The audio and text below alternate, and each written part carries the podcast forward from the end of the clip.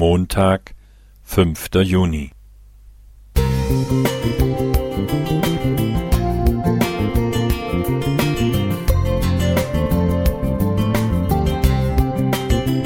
Ein kleiner Lichtblick für den Tag.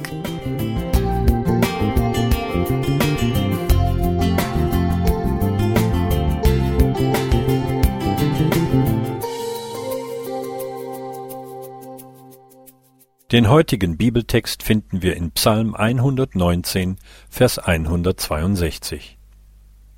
Ich freue mich über dein Wort wie einer, der große Beute macht. Dieser längste der 150 Psalmen kann als ein einziger Lobgesang auf das Wort Gottes bezeichnet werden.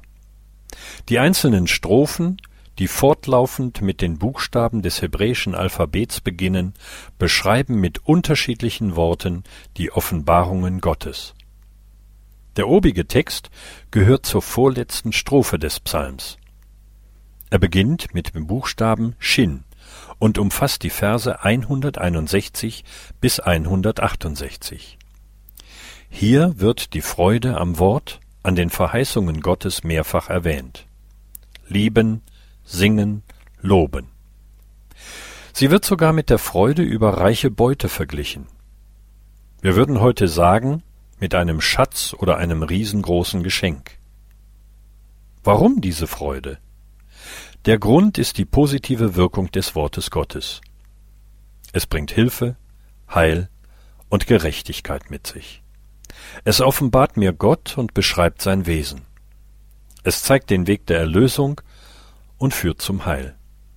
Es gibt Sinn und Ziel im Leben und zeigt mir, wie ich leben soll. Es spendet Trost, Hoffnung und Lebensmut. Als Christen gehen wir noch einen Schritt weiter, und so nehme ich einen Text aus dem Neuen Testament hinzu.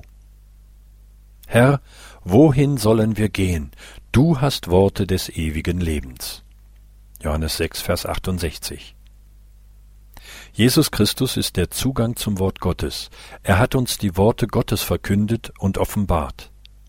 Diese Worte des ewigen Lebens hatte Petrus erkannt, erfahren und bezeugt, und seitdem tun dies Millionen von Menschen. Überdem ist Jesus Christus selbst das menschgewordene Wort Gottes, wie es Johannes bekennt. Das Wort ward Fleisch und wohnte unter uns. Johannes 1, Vers 14. Jetzt bekommt der Psalmtext noch eine andere Bedeutung für mich. Ich freue mich über das menschgewordene Wort Gottes wie einer, der große Beute macht. Ich freue mich über Jesus Christus wie über ein riesengroßes Geschenk. Freuen wir uns darüber?